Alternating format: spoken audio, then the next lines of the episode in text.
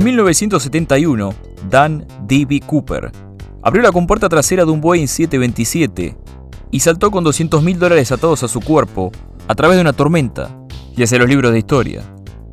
Esta semana en Biblioteca Arcana recapitulamos la historia de un personaje en partes iguales, antihéroe mitológico moderno y leyenda urbana. Nuevas pistas salidas a la luz en tiempos recientes podrían ayudarnos a descubrir al culpable. Si ya tienen su vaso de Borbón en mano, comencemos con este episodio.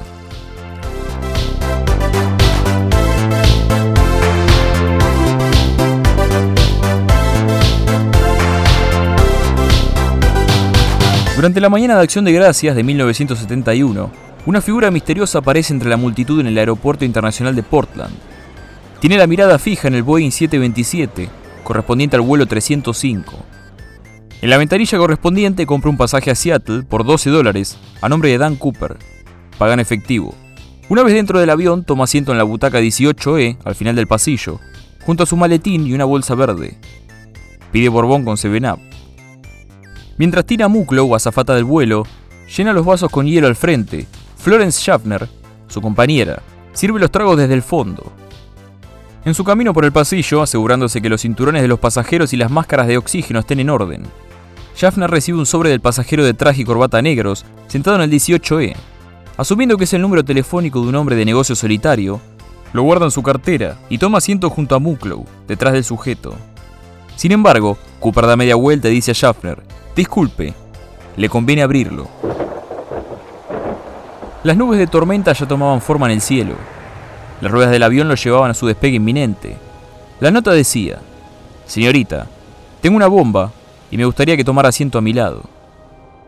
Schaffner mira la nota y a Cooper varias veces, hasta que éste indica, no me malinterprete, no estoy bromeando.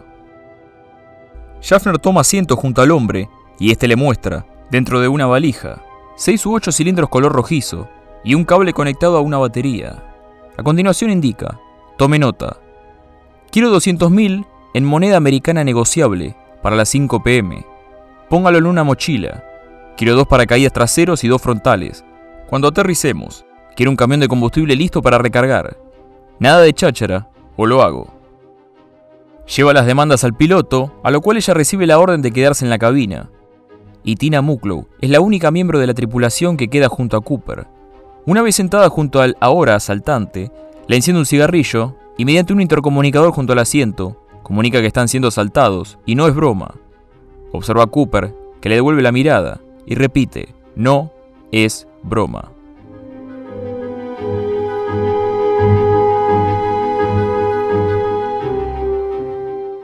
Muklu ve a los pasajeros y piensa en cada hijo esperando que papá vuelva a casa por el resto de su vida. En cada esposo guardando un abrazo de su mujer que nunca más va a llegar. En cada madre preguntando por qué su hija todavía no llega para la cena. Está en manos de Tina Muklow hacer que toda esa gente llegue a tierra y, más importante, a casa, a salvo. La travesía hasta Seattle toma media hora. Copiloto, Bill Rataksak, comunica a los pasajeros Vamos a tener que quemar algo de combustible por un problemita técnico. No se preocupen. Por otra línea, contacta a los federales. Las autoridades los mantienen volando en círculos por dos horas mientras consiguen las demandas de Cooper. Por su parte, Cooper nota algo. Estamos sobre Tacoma, cosa que nadie dijo, tan solo lo supo. Los pilotos del vuelo 305 describen un gran círculo sobre una zona despoblada para que en caso de que la bomba detone, los escombros del avión y los pedazos de gente no caigan sobre las personas en tierra. Cooper quiere un camión de combustible a plena vista en todo momento. Un auto conducido por una sola persona, también visible en todo momento, para traer el dinero y los paracaídas. Y recién cuando el dinero esté en el avión y contado, los pasajeros pueden bajar. Le ofrecen paracaídas militares, pero Cooper los rechaza. Quiere paracaídas de uso civil. Por fin el avión aterriza y los pasajeros, todavía ignorantes de la situación, descienden del avión. Tina Mucklow hace varios viajes desde el interior de la nave a la pista de aterrizaje y viceversa, cargando bolsas con el dinero y los paracaídas. Cooper indica que quiere todas las ventanillas del avión cerradas, la puerta trasera abierta y la escalera desplegada. Indicándosele que eso es imposible, Cooper requiere la presencia de la señorita Mucklow para liberarle el espacio una vez en el aire. Otra nota es entregada a los pilotos. Vamos a México. Sin frenar. Sistema de aterrizaje desplegado. Solapas, lo mismo. No superen los 3.000 metros. Todas las luces del interior apagadas. No aterricen en los Estados Unidos. Nadie en la sección de primera clase. Las autoridades advierten que un vuelo a México sin escala es imposible. Luego de un rato de discusión en que Cooper no revisa ni un mapa, pero sabe con certeza las distancias y posiciones exactas de diversas ciudades, acuerda recargar combustible en Reno, Nevada. Retoman vuelo a la velocidad mínima, y ahora, mientras el piloto y el copiloto ascienden a la altura de 3.000 metros que Cooper demandó, la única persona con él es Tina Mucklow. Dos F-106 de combate despegan de la base aérea de McCord para seguir el avión por debajo y por encima, fuera de la vista del asaltante. Cooper está listo para saltar. Los fajos de billetes fueron entregados en una sábana y no una mochila como él pidió, así que va a tener que usar uno de los paracaídas para atárselo al cuerpo. Rechaza cualquier tipo de bebida y comida y pide que le regresen las notas que escribió. Tina le enciende un cigarrillo y cuando va a tirar la caja, Cooper también la toma para guardarla en su bolsillo. Pide entonces a Tina que le muestre cómo abrir la compuerta trasera del avión. A la sazón, la única demostración, según se dio cuenta la señorita Mucklow que tuvo que hacer. Cooper estaba familiarizado con todos los mecanismos del avión, los protocolos de vuelo y el funcionamiento de los paracaídas. Después de abrir la compuerta, Cooper indica que ya puede dejarlo solo. Por favor, cierre la cortina detrás suyo y vuelva a la cabina de mando. A los pocos minutos, los pilotos y la azafata sintieron una vibración. La compuerta trasera. La leyenda de D.B. Cooper había nacido.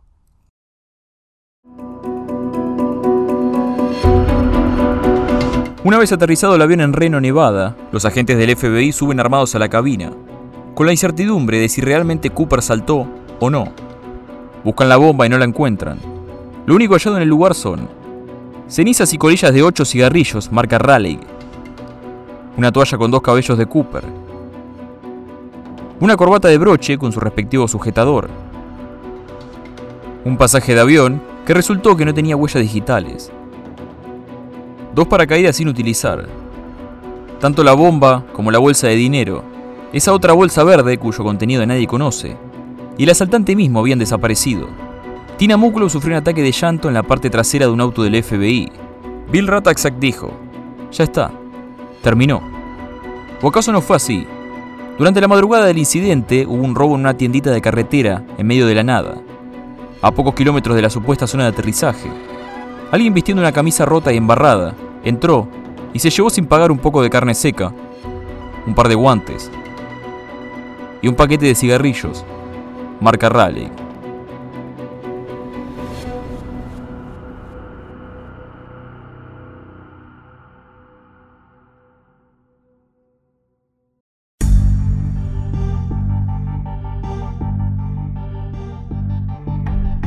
Ahora un poco de historia. Entre 1968 y 1972, los secuestros de aviones eran algo rutinario. En una época en que los detectores de metal todavía no habían sido instalados en los aeropuertos, y con un deseo ferviente de evitar la violencia, las aerolíneas adoptaron una política de obediencia completa para con los asaltantes. Sobre todo cuando los criminales eran manojos de nervios cubanos que buscaban volver a casa, a pesar de un embargo de comercio y viaje entre Estados Unidos y Cuba, o revolucionarios americanos buscando unirse a la misión comunista de La Habana. Entre todo ese desmadre apareció D.B. Cooper, un personaje astuto, inteligente, tranquilo, que parecía salido de una novela de espías. Las autoridades del FBI recuperaron 66 huellas digitales sin identificar. Entrevistaron a varios testigos de Portland, Reno, Washington, así como también a cualquiera que hubiese interactuado con Cooper. Entrevistas mediante las cuales fueron realizados los identikits que conocemos. El siguiente movimiento del Buró de Investigación Federal fue interrogar posibles sospechosos. Contra toda posibilidad de éxito, fueron contra un hombre de Oregon con un prontuario policial mínimo, pero llamado D.B. Cooper. No perdían nada, ¿no? No vamos a hacer comentarios sobre eso. Un reportero, apurado por conseguir la primicia, confundió el nombre de este sospechoso con el del asaltante original y D.B. Cooper quedó impregnado en la mente colectiva. A continuación debían determinar dónde había caído Cooper Vivo o muerto, lo importante era calcular la zona de aterrizaje, velocidad del avión, las condiciones climáticas y geográficas del área, cuánto tiempo tardó en abrir el paracaídas, eso sí, en primer lugar, siquiera pudo abrirlo. El más mínimo cambio en los cálculos podía dar un resultado terriblemente equivocado. Ninguno de los pilotos de combate que acompañó al avión vieron nada salir de él, ni por el radar ni por su visor. Ni siquiera llegaron a ver un paracaídas abrirse. ¿Eso quiere decir que D.B. Cooper nunca existió, como dicen algunos? No. La noche era de tormenta y Cooper llevaba un traje negro. Era casi invisible en el aire.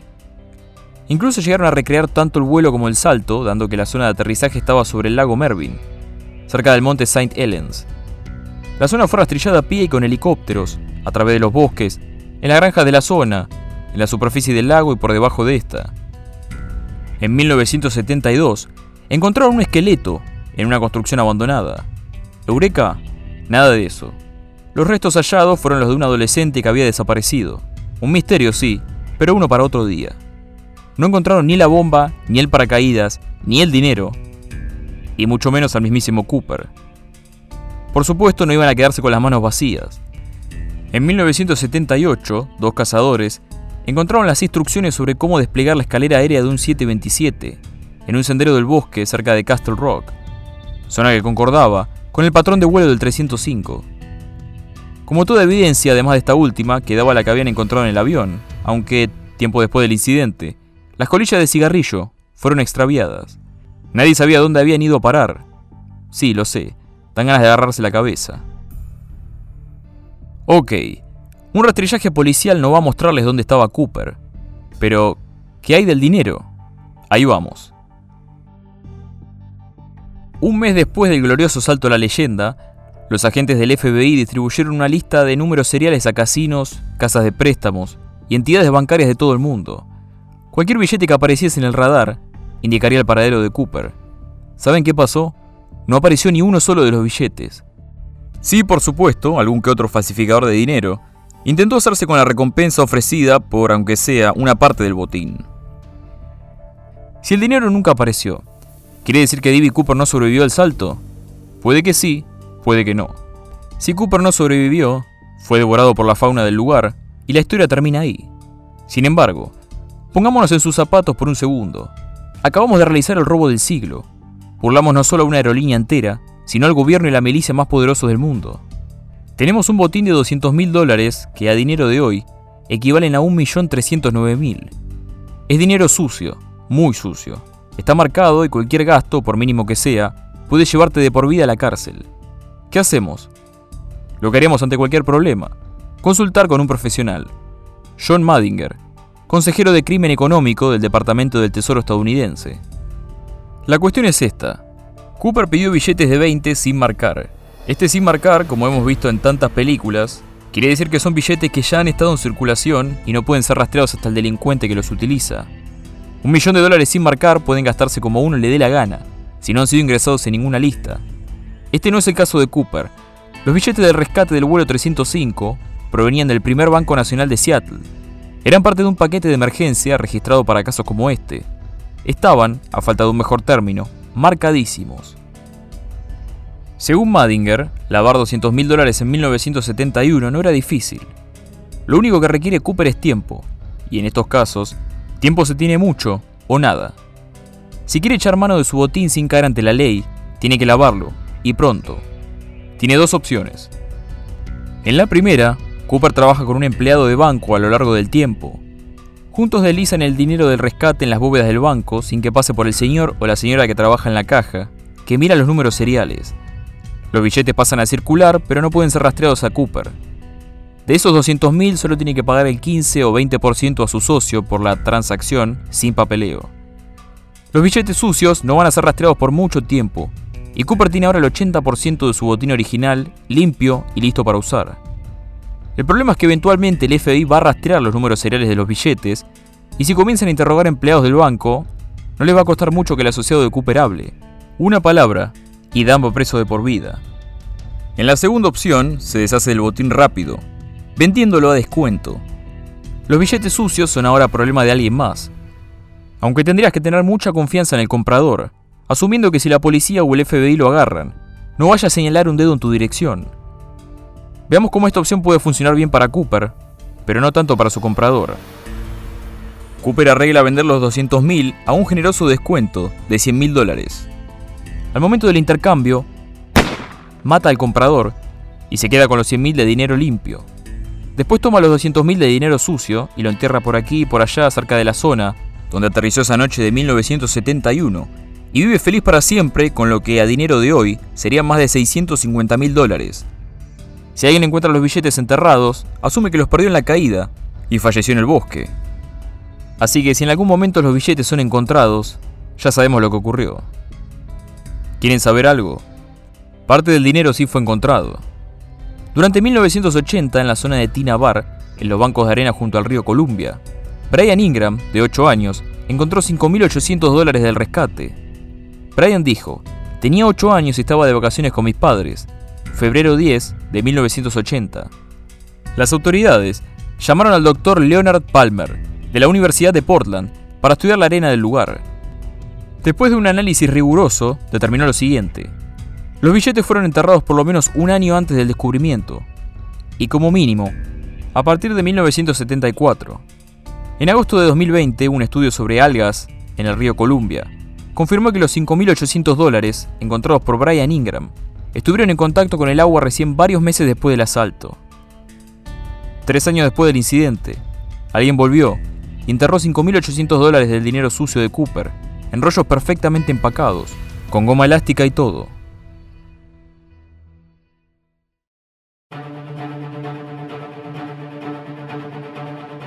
La pregunta sigue flotando en el aire.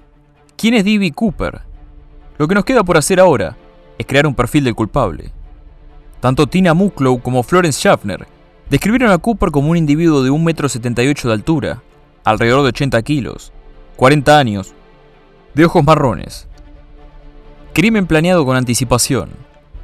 Hay bastante evidencia como para deducir que Cooper planeó el crimen con mucha anticipación. Entre otras cosas, pidió cuatro paracaídas y no uno, para que las autoridades pensaran que iba a obligar a otros pasajeros a saltar con él, de esa manera evitaría que les sabotearan el paracaídas o le dieran uno fallado. Las luces de la cabina apagadas eran por si algún francotirador lo tenía en mira. Su situación financiera, según el jefe de la investigación Ralph Himmelsbach, era desesperada. Según él, los extorsionadores y ladrones que roban grandes cantidades de dinero en un trabajo, lo hacen porque lo necesitan ya, rápido, sobre todo para correr un riesgo tan grande posible empleado aeronáutico de Boeing.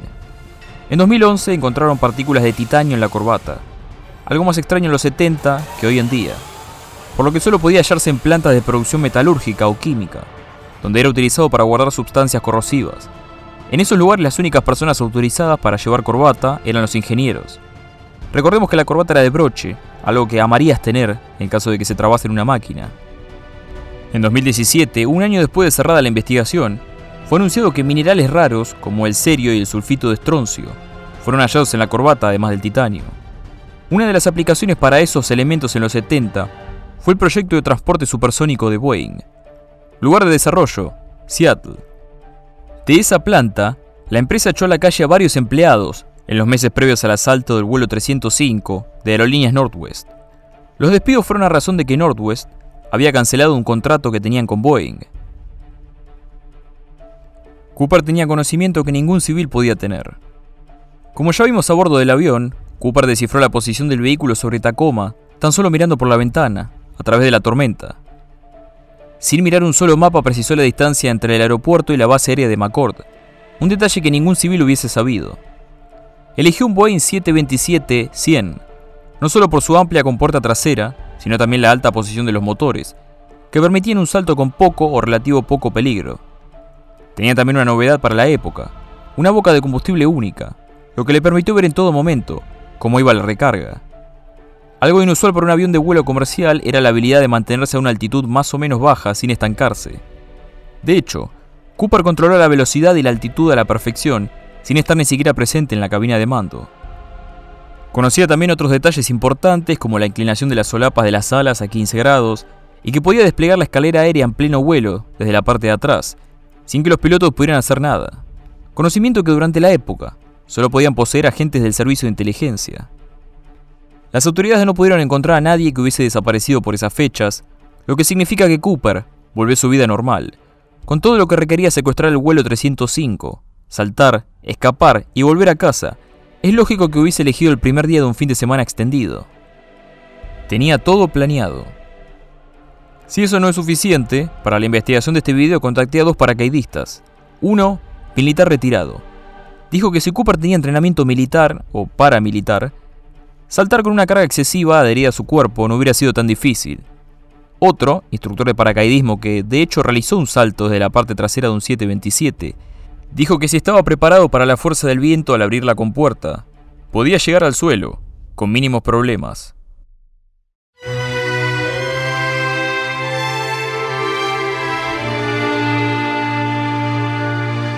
Desde la apertura de la causa, más de mil sospechosos fueron propuestos en la investigación del FBI.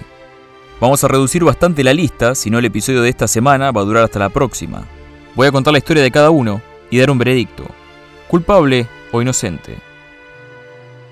En su lecho de muerte, Kenneth Peter Christensen dijo a su hermano, hay algo que deberías saber, pero todavía no puedo decirte.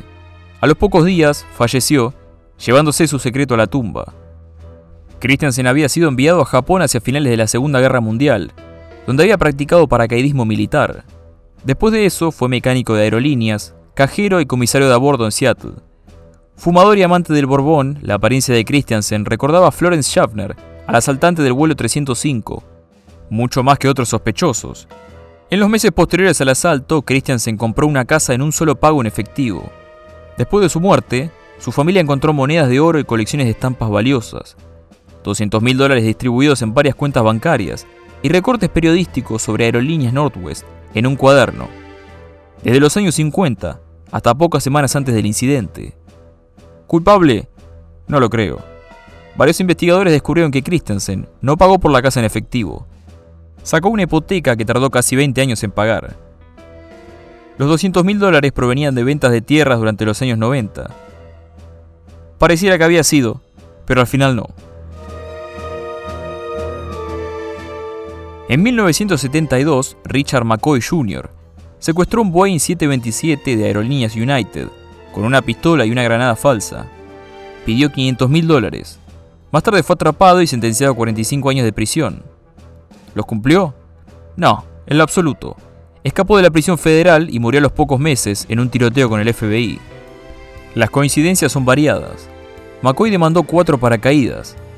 Utilizó notas prescritas Llevó su propio bolso para guardar el dinero y equipo de paracaidismo, algo que según algunos aprendió de su primer intento. Dijo a los federales que Cooper había perdido todo su dinero en el salto. Suena lógico pensar que McCoy perdió todo el dinero en su primer salto desde el vuelo 305 y se vio obligado a intentarlo de nuevo.